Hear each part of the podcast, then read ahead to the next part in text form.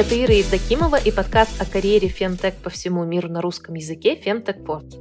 Мы разговариваем с людьми, которые запускают, развивают и инвестируют в продукты, улучшающие жизнь и здоровье женщин.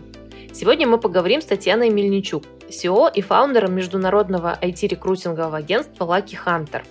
Мы поговорим о очень важной сейчас для многих кандидатов теме а, о том, как устроен рынок труда, а, чем для Татьяны и для ее команды отличается поиск кандидатов в health tech компании от остальных типов компаний, особенностях русскоязычных кандидатов и предпринимательской жизни Тани, которая тоже очень интересная. А, Таня, привет! Привет! Расскажи, пожалуйста, где ты сейчас находишься и из какой точки ты туда пришла и как? Я сейчас а, нахожусь в Лондоне. Я переехала сюда после того, как началась война. Я и мой английский бульдог Гоша, он вернулся на родину. Это я здесь лимитапа наехавшая. Я переехала сюда по Global Talent Tech визе, которую я получила не сразу, а получила с пятого раза. В основном отказы были связаны с тем, что у меня были не очень хорошие юристы. Чем мой кейс интересен, помимо четырех отказов, это то, что я, можно сказать, не совсем IT, и при этом я получила получила Global Talent Tech визу. И мне кажется, очень важно сказать, что если вы работаете в сервисе, в маркетинге, в пиаре, но для IT, вы тоже имеете право претендовать э, на эту визу. Даже если вам отказывают, то э, здесь никаких проблем. Платите денежки, 500 с чем-то фунтов, и подаетесь еще раз. Важно пересобрать ваш кейс так, как понравится комиссии, и подсвечивать учитывать какие-то другие а, моменты, детали. Возможно, как в моем кейсе, где-то поменять а, юристов. Наемные сотрудники тоже могут подаваться, но если вы были на каких-то сеньорных ролях и были наемным сотрудником в каком-то очень крутом, знаменитом проекте, либо вы а, предприниматель, у вас свой бизнес, но очень важно, чтобы у вас было publicity, были выступления, подкасты, выступления на конференциях международных. Вот, кстати, мы с э, Ирой познакомились лично на конференции eMerge в Стамбуле, и там был э, спикер, который в Лондоне находится, но он сидит на рабочей визе, но он приехал специально на конференцию, чтобы потом подаваться на Global Talent Tech визу, чтобы у него был кейс вот этого публичного выступления. Поэтому вот э, придется нарабатывать вот такой вот publicity. Я знаю, что для многих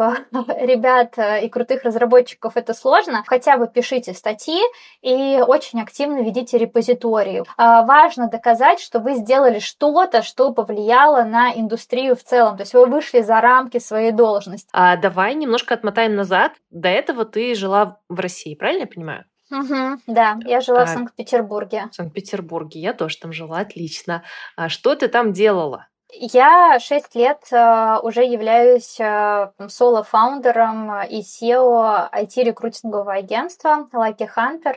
Мы работаем по всему миру, и когда мы говорим по всему миру, это действительно по всему миру. Э, я знаю, что многие мои коллеги говорят, что они работают глобали, но при этом работают только с русскоязычными фаундерами. У нас, естественно, тоже есть там русскоязычные фаундеры, но у нас есть и а, полностью иностранные клиенты, и для меня это очень большая гордость, потому что начать работать на новых рынках, где все совершенно тебе не знакомо, требуются а, большие усилия.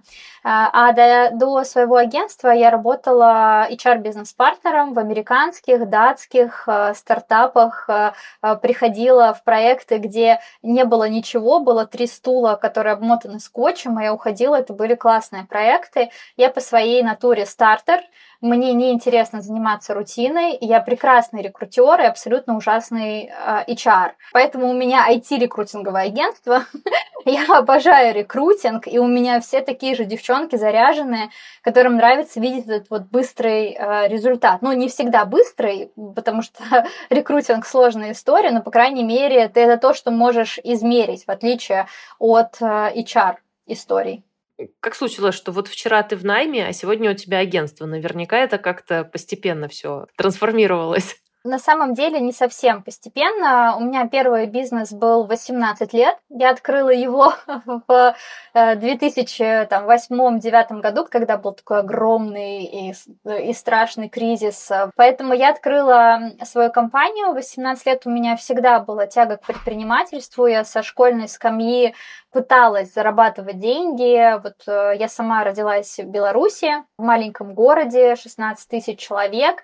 И когда мы в средних классах переехали с семьей в Санкт-Петербург, э, я поняла, что в Беларуси-то выбор э, товаров не такой большой, поэтому я продавала журналы Cool Girl и Cool. Ой, я их помню. Я... Да, я читала их аккуратно, то есть мне мама их покупала, я читала аккуратно, не вырывала плакат плакаты, потому что тогда они стоили дороже, и еще тогда можно было собрать а, Децлов полный рост. У меня была такая лавочка, на которой я это все продавала, и в найме а, я работала в стартапах, мне сложно было приходить в какую-то большую организационную структуру, когда мне а, делали офер, там, Vim, Software, а, я отказывалась, потому что я не понимала, как я могу вписаться в эти процессы, потому что там очень мало свободы. Мне нравилось приходить в стартапы и работать с фаундерами с горящими глазами, с безумными идеями, выстраивать это все с нуля. И вот э, у меня дело прогорело, у меня были долги, 18 лет, у меня был долг почти миллион рублей. Во-первых, это и сейчас Э, ну, для многих большая сумма, а тогда это были совершенно другие деньги, потому что мы брали кредит, мы там сняли красивый офис на Лиговском. А компания занималась всем, а, таким, знаете, комплексным а, обслуживанием для бизнеса от открытия ООО. Э, напомню, что это 2007, 2008, 2009 года, когда интернет был не такой популярный, не было Тинькофф бухгалтерии, в три клика нельзя было открыть юрлицо. Э, мы помогали открывать юрлицо, находить первый персонал, находить помещение, то есть такое открытие бизнеса под ключ.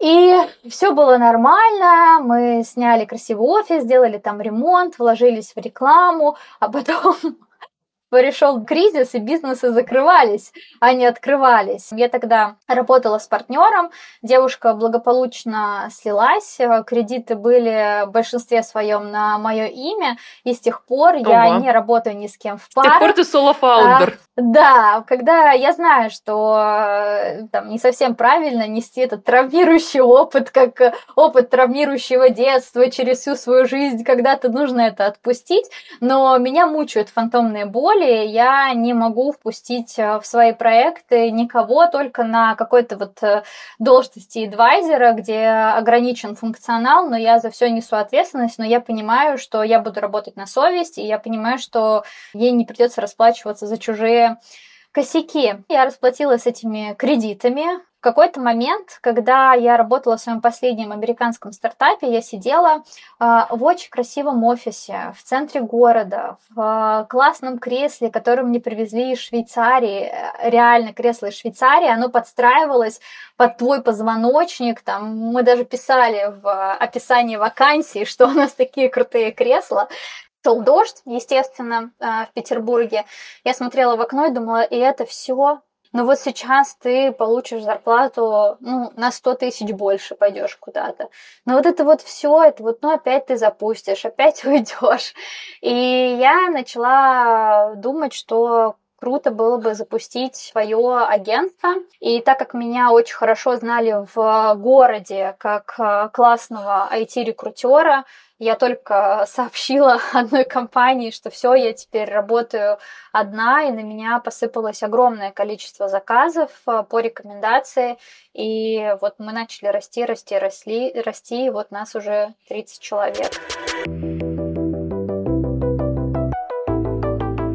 А на тот момент, когда ты переехала из России в Лондон, у тебя уже были международные клиенты или бизнес был скорее на российских ориентирован? Ох, это было очень тяжелое время, потому что у нас 80% клиентов остановили поиск или прекратили с нами сотрудничество. Остановили поиск, это были русскоязычные клиенты, которые были в России, а, либо там российско-украинские компании, таких тоже было очень много, которые не понимали, как теперь вообще жить, когда у тебя главный офис в Киеве находится. И остальные компании приостановили деятельность, потому что с нами это были иностранные компании, потому что мы находились в России.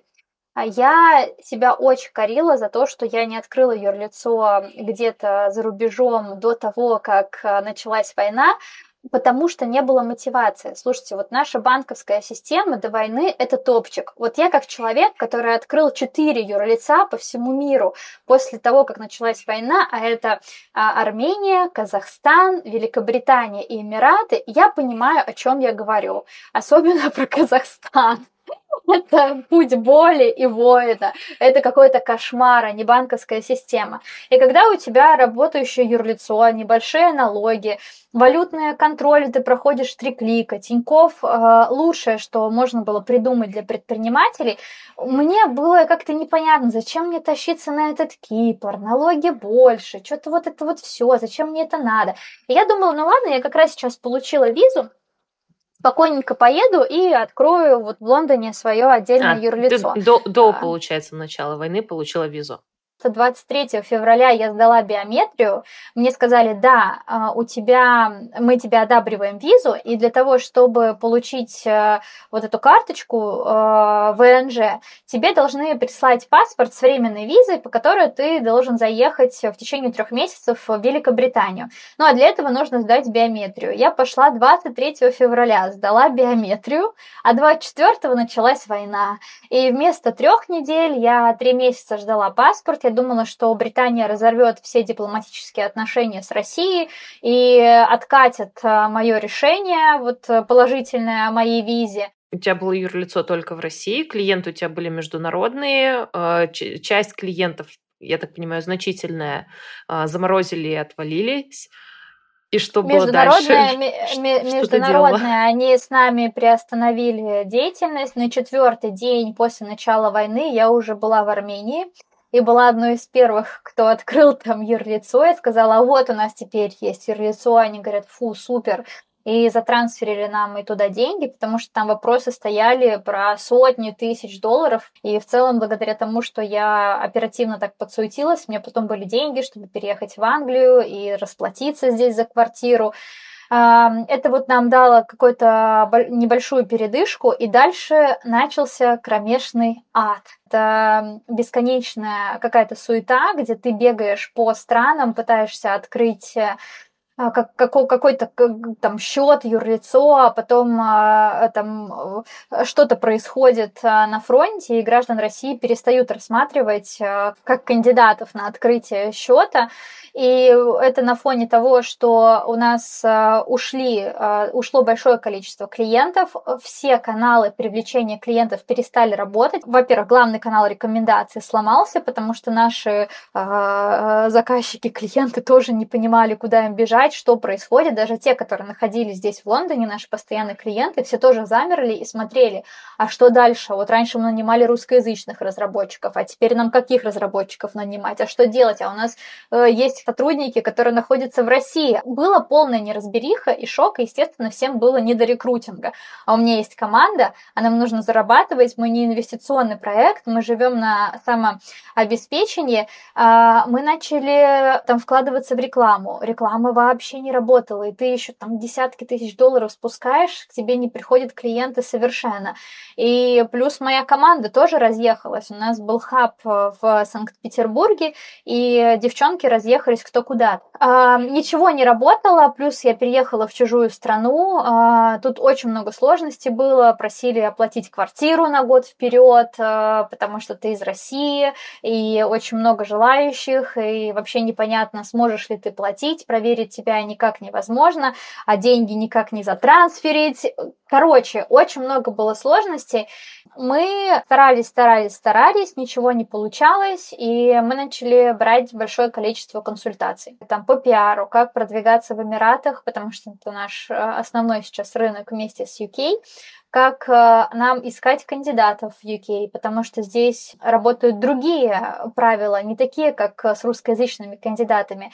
Э, в Европе, в Америке, везде есть разные подходы. Если мы говорим э, русскоязычному клиенту, что мы вам покажем кандидатов через 4 дня после снятия вакансии, и за 3 недели появится финалист, и мы не врем, то в Америке это все звучит как булшит, потому что средний срок закрытия вакансии, если повезет, три месяца а в среднем полгода. И они думают, а с чем такие сроки там... связаны? Это какой-то процесс э, у них просто собеседование или из-за того, что у них много кандидатов?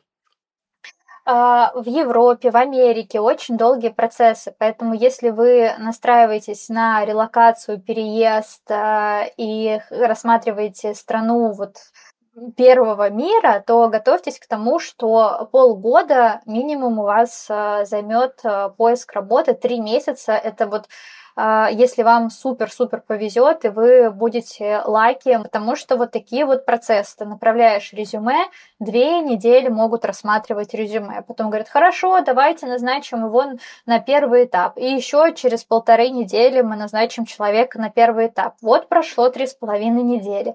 Ага, подумали, прислали фидбэк, а еще могут э, прислать тестовые задания.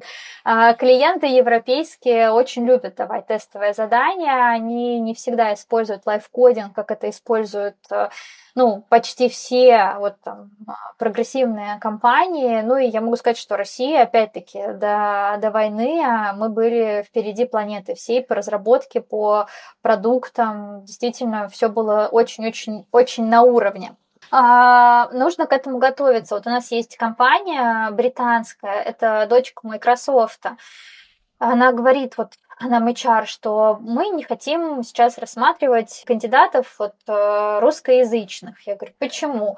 Она говорит, ну вот мало того, что он будет у нас процесситься 4-5 месяцев, еще порядка до полугода займет э, предоставление ему рабочей визы. Вот такие сейчас сроки в Англии. Поэтому можно нам э, лучше европейцев. И я понимаю, да, год закрывать вакансию это действительно сложно, а человек никак не сможет приступить к работе без визы там удаленно, они не смогут там оплатить там по какому-то там контракту, кроме как официального оформления. Почему я привожу этот пример? К тому, что э, нужно очень-очень заранее искать работу, если вы планируете работу с релокацией, потому что даже если вы за три месяца вдруг найдете работу, то в лучшем случае еще три месяца, это опять, если повезет, с Британией точно не повезет. Мне три месяца только паспорт назад возвращали, хотя у меня уже была одобренная виза, все было одобрено. Через год вы увидите своего работодателя, получается. Ну, да, может быть, через, через, через, через, через,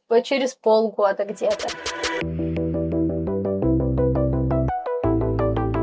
А, а можно, можно сейчас э, как раз немножко про рынок поспрашивать, потому что вот э, я тебе скажу сейчас мое впечатление человека не так сильно погруженного в, в это все, но у меня было ощущение, что в прошлом году очень э, много компаний э, там русскоязычных, они релацировали сотрудников, переезжали сами, релацировали сотрудников, было много вакансий, много вакансий с релокацией. Э, потом э, к концу года это немножко поутихло, потом начался такое ощущение, что вот как раз в кризис в бигтехах э, в Штатах, и сейчас, когда я смотрю, во-первых, у меня ощущение, что вакансий стало меньше, то, то есть в целом меньше.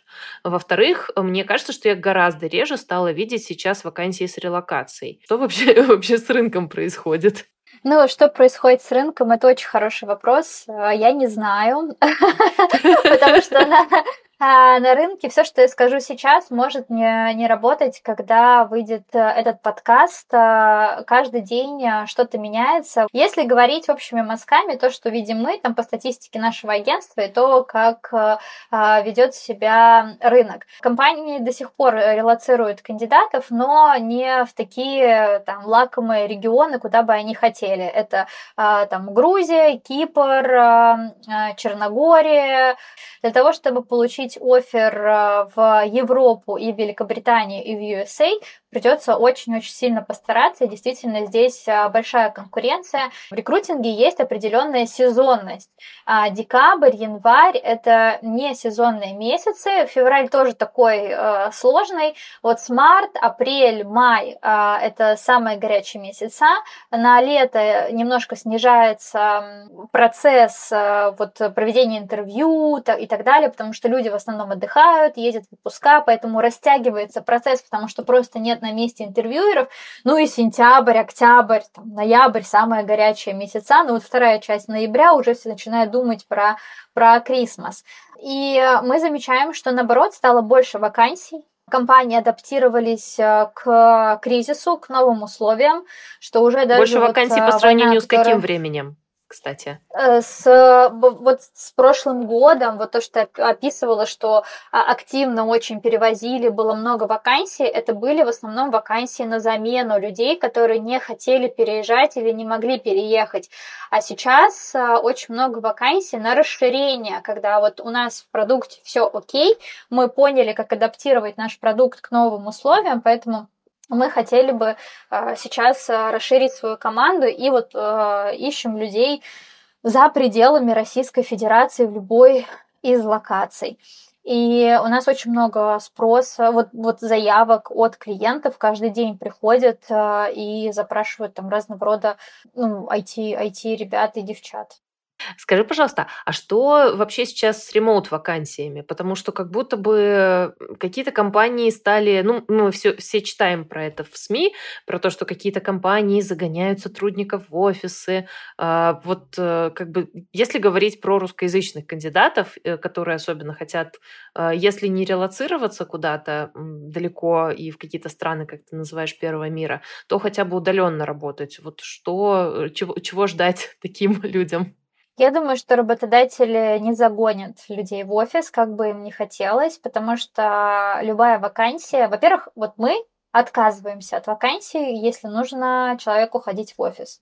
Если нам заказчик говорит, что это его жесткое требование, мы говорим, что вы понимаете, что примерно вы будете выбирать из одного.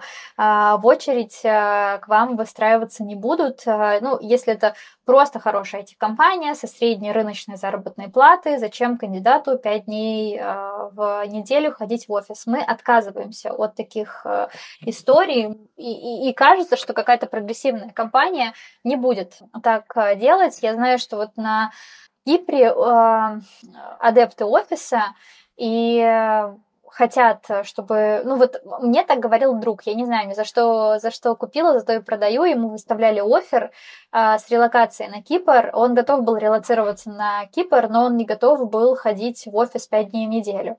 А второй мой приятель, он переехал в Букинг, и там тоже ему сказали, что нужно 5 дней в неделю ходить э, в офис. Он переехал, походил и уехал обратно в Казахстан, сказал, что вообще никакие там Нидерланды не стоят того, чтобы я пять раз в неделю ходил в офис.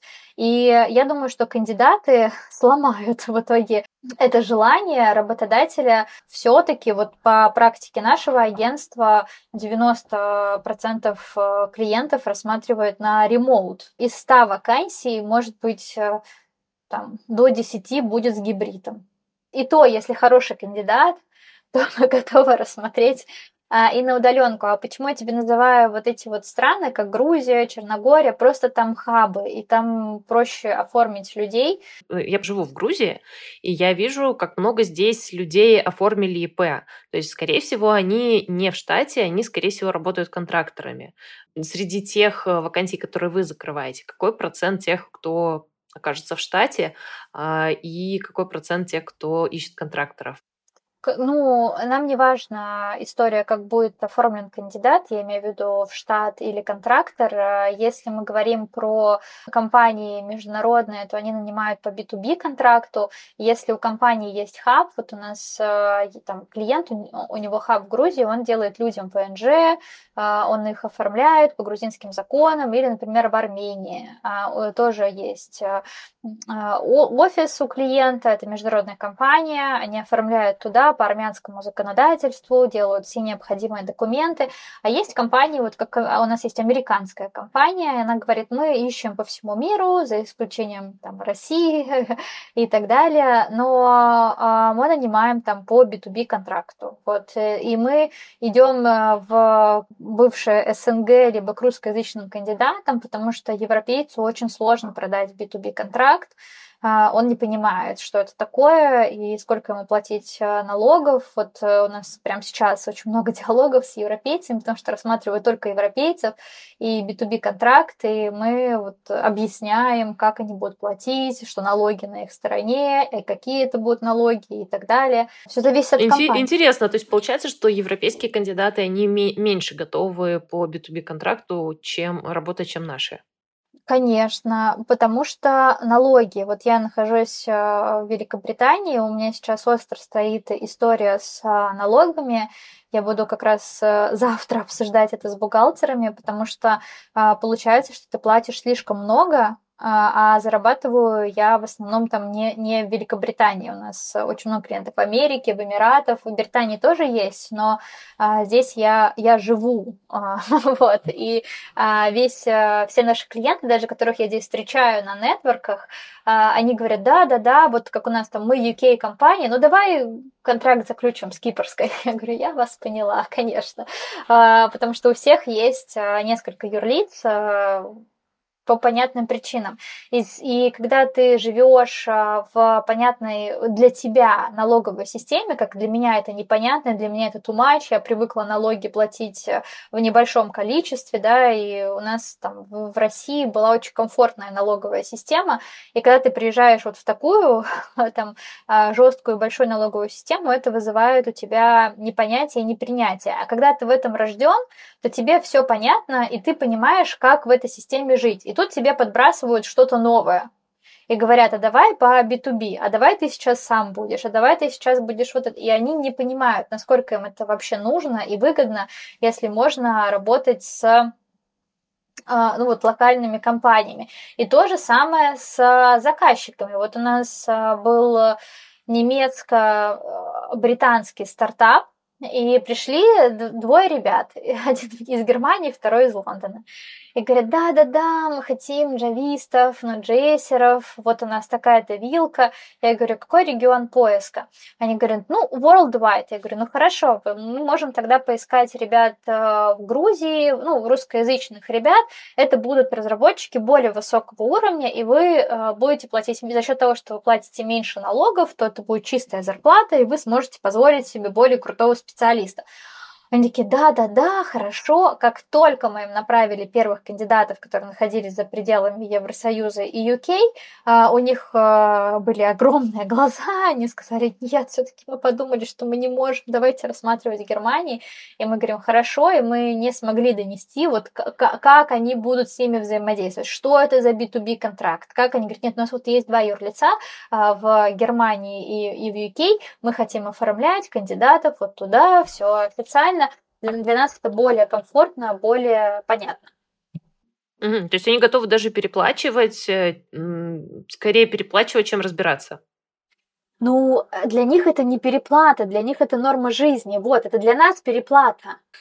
Для них это, ну, все понятно.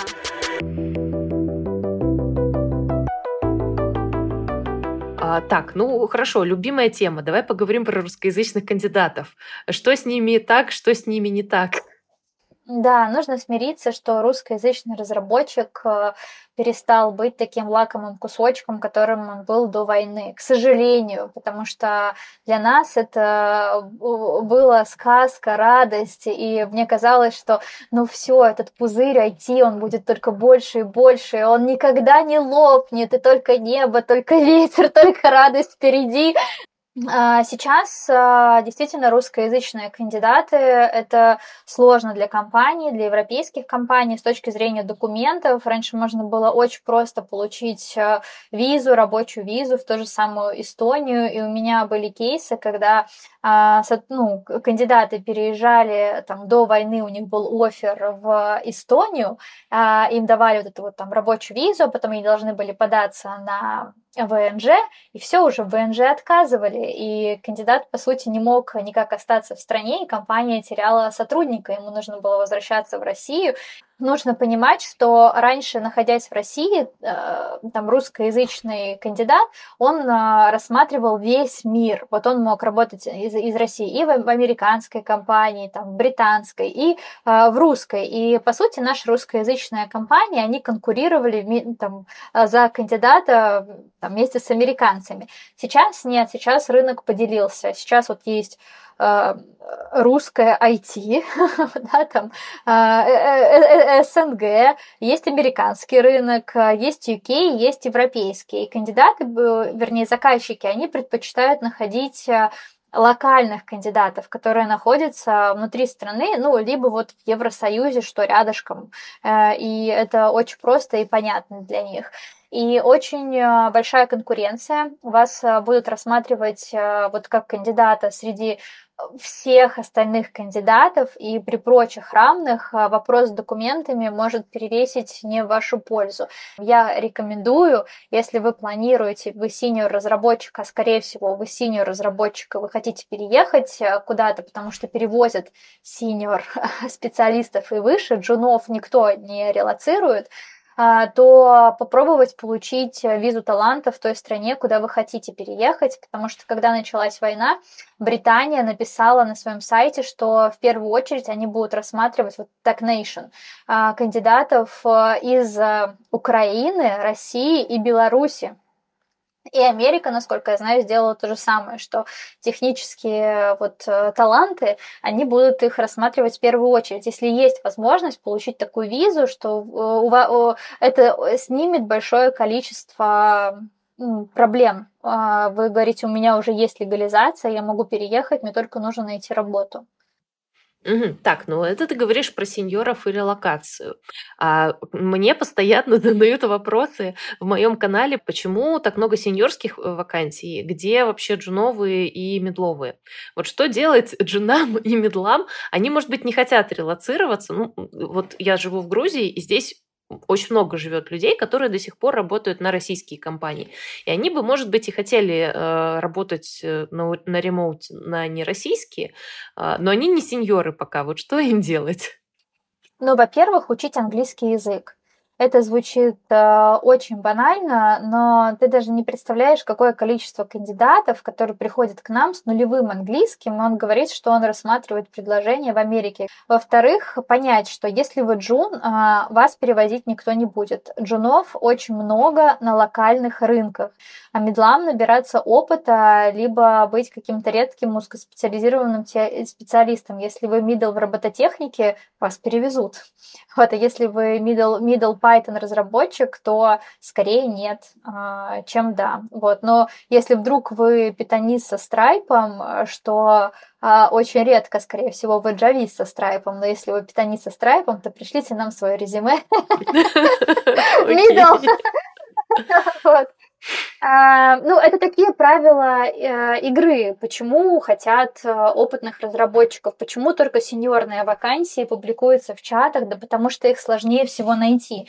Потому что бизнесу зачастую нужны сеньоры, которые будут э, делать очень сложные задачи и, на, на, и за сеньоров готовы платить в агентство, за э, публикацию вакансий готовы платить. А то, что несложно ищется, это, ну, не нужно прикладывать никаких усилий, и джунам нужно прикладывать много усилий, чтобы на них обратили внимание. Это сейчас ваша основная работа, ходить и стучаться в компании, быть на виду у рекрутеров, быть проактивным. Вот когда станете хотя бы медлом, тогда уже можно немножко подрасслабиться так, но вот ты довольно много говоришь про разработчиков, а есть же еще много всяких разных людей. Например, дизайнеры, продукты, маркетинг, э, в общем, куча всего, тестировщики.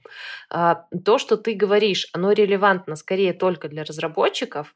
А, есть ли вообще какая-то специфика у других специалистов? Да, это, наверное, мне нужно поменять свой спич. Когда я говорю про разработчиков, я имею в виду там всех IT-специалистов. А, единственное, для кого есть специфика, это для продуктов.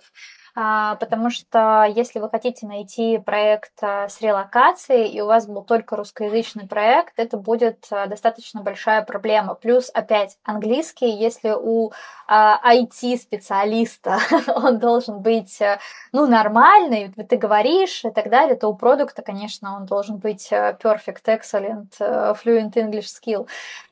У нас был кейс, когда заказчик, он э, сам русскоязычный, он э, создал крупнейшую Яком платформу в Америке, и он хотел э, создавать только русскоязычную команду, несмотря на то, что он слился с большой компанией, которая там американцы. Мы искали продуктов, которые были в России, и мы их отправляли на три месяца в войну отправляли на три месяца в Америку, чтобы они почувствовали вот этот дух а, страны, дух проекта, и это было очень полезно. У нас был такой только единственный кейс.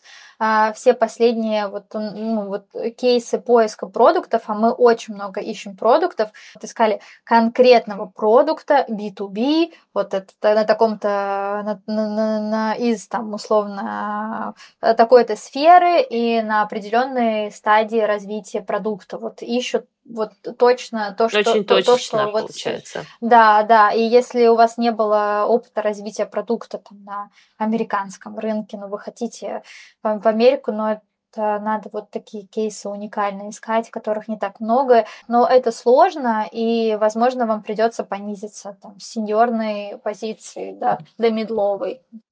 Ну а вот кроме понизиться, например, а, есть же сейчас все равно какое-то количество стартапов на более ранних стадиях а, с большим риском, но тем не менее а, с возможностью получить опыт. Вот что ты про такие скажешь? Стоит ли такое пробовать э, кандидатам с продуктовым опытом, но, например, э, только с российским?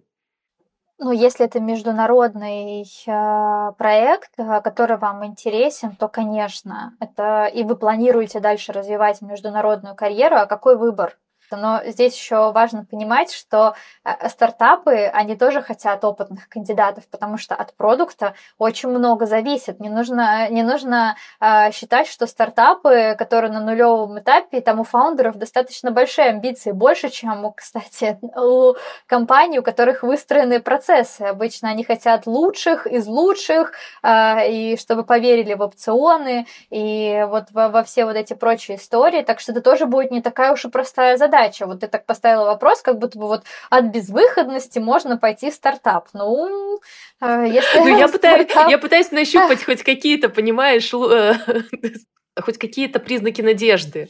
Нужно понимать, что при текущих обстоятельствах, э, во-первых, нужно делать выбор, и этот выбор не всегда комфортный. А, ты, когда переезжаешь, релацируешься, ты точно теряешь в уровне жизни.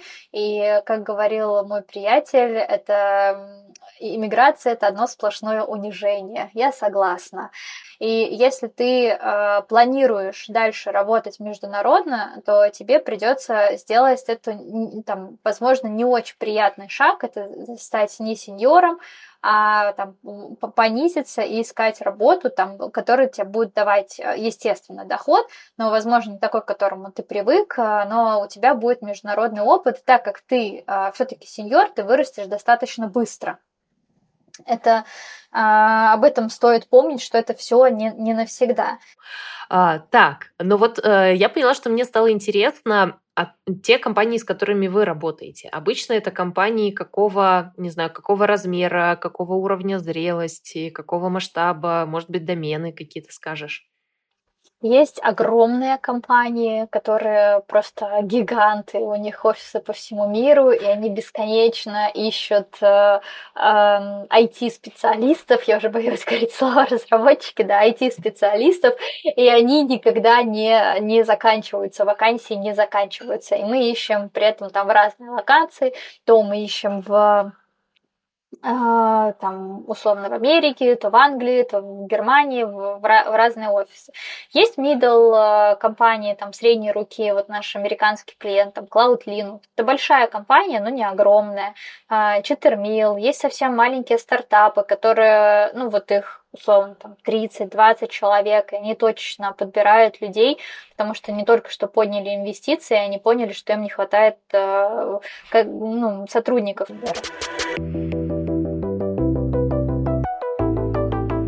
Мы нашим слушателям анонсировали и никак не перейдем к этой теме, она довольно важная. А есть ли вообще в чем-то разница э, между health tech э, стартапами и компаниями в других доменах? Да, есть. Э, это такой особый вайб и подход. Во-первых, такие продукты не создаются просто так, они все создаются с определенного рода миссией. Это чувствуется, когда ты взаимодействуешь с компаниями и когда ты продаешь эту компанию кандидатам. Из-за того, что э, у такие фаундеры, а компания это всегда отражение э, фаундеров, э, это вот его лицо, э, то э, в компании выстраиваются процессы взаимодействия с кандидатами, процесса найма кандидатов. Не, немножко по-другому, даже если это большая компания, как-то более бережно. Когда мы работаем с большим финтехом, это, это огромная молотильня. У нас воронка 4000 э, человек, чтобы закрыть одну вакансию. Мы постоянно перебираем кандидатов. Кандидаты постоянно ходят по этапам. И это вот такая э, бесконечный маховик, который крутится, крутится, крутится, и он никогда не остановится, слава богу. А когда мы работаем с health tech стартапами, это э, точечные наборы конкретного человека, который должен подходить не только по хардам, но и очень сильно подходить по софтам потому что в какой-то момент а, все мы задаемся какими-то экзистенциальными вопросами. А для чего я живу, а что я делаю и куда я инвестирую свое время. И я слышала вот опять от моих знакомых, которые работают а, в Мете, они говорят, я хочу перейти в Health я хочу делать что-то полезное, и как раз-таки опять всплывает фло. А ты э, так интересно сейчас сказала по поводу что каждый периодически задумывается о том, там, для чего я живу, про свои ценности, вот это вот все. А как ты сама, а, если ты можешь, конечно, сказать, а, себе на эти вопросы вот на сейчас отвечаешь? У меня было очень много экзистенциальных, ну, много, несколько экзистенциальных кризисов. А, последний из них случился, когда началась война, и я поняла, что все, о чем я думала, о чем мечтала, все мои принципы, они пошли коту под хвост, что мир несправедлив, и ты можешь в один момент все потерять, и ты не можешь контролировать ничего в этой жизни. Ты даже не можешь контролировать, бьется твое сердце или нет. А, до войны а, я думала так, что все, чашу полную жизнь отмерила. А, я успешный предприниматель, у меня в жизни все есть. У меня есть семья, есть классная команда, есть э, классный дом, в котором я живу, собака, машина. Я получила Global Talent Tech визу и перееду сейчас в Англию, буду развивать там бизнес. Но чего еще желать? А потом случилась война, ты понимаешь, что ты потеряешь сейчас бизнес, у тебя нет твоего дома, потому что ты не можешь жить больше на территории Российской Федерации, у тебя случается там семейный кризис, э, и ты расходишься со своим супругом, с которым ты жил 10 лет, и ты понимаешь, что важны другие вещи. И сейчас э, я не хочу тратить э, свое время на не созидание, на работу с проектами, которые разрушают этот мир, а не создают что-то хорошее. И я поняла, что единственное в этой жизни, что имеет действительно важную роль, помимо твоего собственного здоровья физического и ментального, это отношения с людьми. Мы сегодня так много говорили про релокацию, переезд, иммиграцию, начало там в чем-то с нуля, даунгрейд, вот это все. А можешь ли ты рассказать, как э, у тебя у самой это все происходит?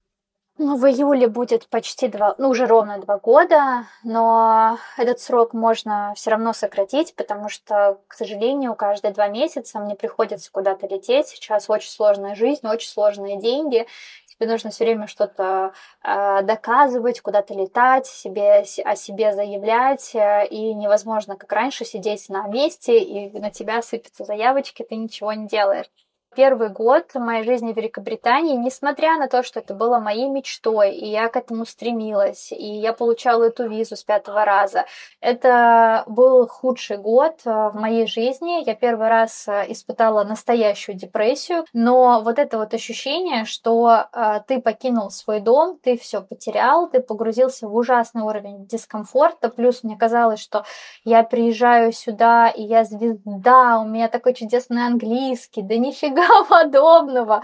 Ты тупо не понимаешь консьержа, который кокни, и что она тебе пытается объяснить, и потом через 15 минут ко мне приходит сантехник, который из Шотландии, я сижу, рыдаю потом, потому что я такая, господи, Таня, как ты будешь жить в этой стране? Ты всю жизнь учила TOEFL, ты там писала на 90 баллов.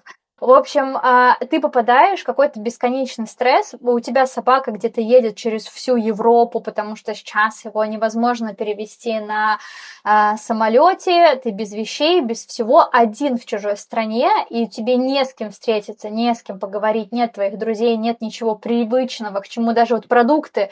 В Англии ужасная еда, это, кстати, проблема всех иммигрантов.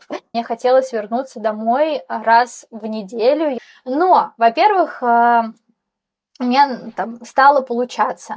Мы э, там наладили, наладили бизнес, да, у меня ушло вот это вот э, зудящее ощущение, что я умру бомжом под Тауэр Бридж, у меня не будет денег, чтобы платить, потому что Лондон, он требует много. Это очень дорогой город.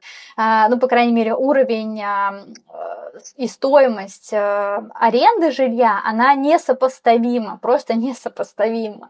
Так что иммиграция это не просто, даже если вы хотели и хотите переехать в какую-то страну, а, нужно понимать, что год минимум уйдет на адаптацию. Я читала пост Доброго, где он рассказывал, что вот там со второго года все намного легче. Я помню, как моя подружка, которая тоже эмигрировала, написала мне коммент, она говорит, ну да, всего два года депрессии и станет легче. А, вот я здесь второй год, и я могу сказать, что я полюбила Лондон. А, мне я практически не вспоминаю о доме. А, мне хочется вернуться только в летний Петербург. Сейчас вообще всего хорошего. До свидания. Сами там оставайтесь. Скажи, пожалуйста, появился ли у тебя какой-то круг людей, с которыми ты общаешься уже в новой, э, на новом месте? Да, конечно, у меня очень много здесь э, приятелей, знакомых. Я каждую неделю с кем-то встречаюсь. Поначалу я ходила на все нетворки, а после этих нетворков мне хотелось плакать. Когда ты вот стоишь такой один в чужой стране, в этом шумном пабе, пытаешься с кем-то познакомиться, еще пытаешься найти какие-то выгоды для своего бизнеса, и у тебя ничего не получается, а это как работа после работы, в какой-то момент настает отчаяние, что ты никогда не найдешь здесь людей, которые будут близки тебе по духу. И тех, э, те ребята, с которыми тебя интродюсят, ты понимаешь, ну да, они хорошие, но как будто бы все не то пальто, это вот они не могут быть моими друзьями. Но сейчас у меня есть реально очень классные подружки, с которыми мы ходим в театры, классные приятели, друзья. И э, для меня это очень важно, я даже чувствую, что с ними у меня сейчас становится все больше и больше общего, потому что иммиграция, кризис, вот этот вот жесткий личностный кризис, он делает из тебя другого человека. И те люди, которые в этот момент были с тобой рядом, которые видели, как ты это переживаешь и трансформировался, они становятся тебе постепенно ближе, чем твои старые друзья. Но я не готова отказываться от э, своих друзей. Я человек, который этот э, марафонец, я бегу всегда очень долго, я строю всегда очень долгие отношения с людьми, но э, круг создается э, общение только благодаря вашему труду. Вот если вы считаете, что вы будете сидеть дома и круг общения создастся просто так, м-м, не получится. А, Тань, спасибо тебе огромное. А, я надеюсь, что через какое-то время мы с тобой еще при каких-нибудь обстоятельствах встретимся, а, и можно будет рассказать, а что сейчас э, происходит с твоей жизнью, с твоим бизнесом. Может быть, ты хочешь на прощание еще что-нибудь нашим слушателям сказать? Да, я хочу э, так, пожелать всем а, не отчаиваться и знать, что любые темные времена а, рассеиваются. Это очень сложно, но я хотела бы, чтобы вы сейчас еще раз это услышали. Очень важно не привязываться к результату своих действий. Вот у нас там в простонародье говорят «делай, что должен, и будь, что будет». И если вам сейчас тяжело, вы не понимаете, куда вам дальше идти. Не нужно думать про конечную точку, просто продолжайте идти, продолжайте делать, не останавливайтесь, и эта дорожка вас обязательно выведет, возможно, к чему-то лучшему, о чем ваш мозг в текущих э, сложных обстоятельствах не может даже вот вам нарисовать эту картинку. И помните, что жизнь, она как-то более разнообразные, и у нее на вас могут быть лучше планы, чем вы можете себе представить. Поэтому я всем желаю мира и желаю здоровья. Ой, спасибо большое. Такой заряд оптимизма и надежды. Я хочу, чтобы вы знали, что наш подкаст Femtech Force делается руками нескольких человек, и сейчас я назову их имена. Меня зовут Ира Евдокимова, и я создательница и ведущая подкаста. Также над подкастом работают Мария Мюллер, Мария Сковинская, Ксения Климова и Полина Чепурина. Если вы хотите поддержать наш подкаст, оставляйте донаты на Бусти и Патреоне. Ссылка в описании. Это был эпизод Force с Татьяной Мельничук, CEO рекрутингового агентства Lucky Hunter – Спасибо большое, что слушаете нас. Подписывайтесь на наш канал в Телеграме. Там мы ежедневно публикуем вакансии фемтех и новости. И оставляйте фидбэк на наш выпуск. Всем пока!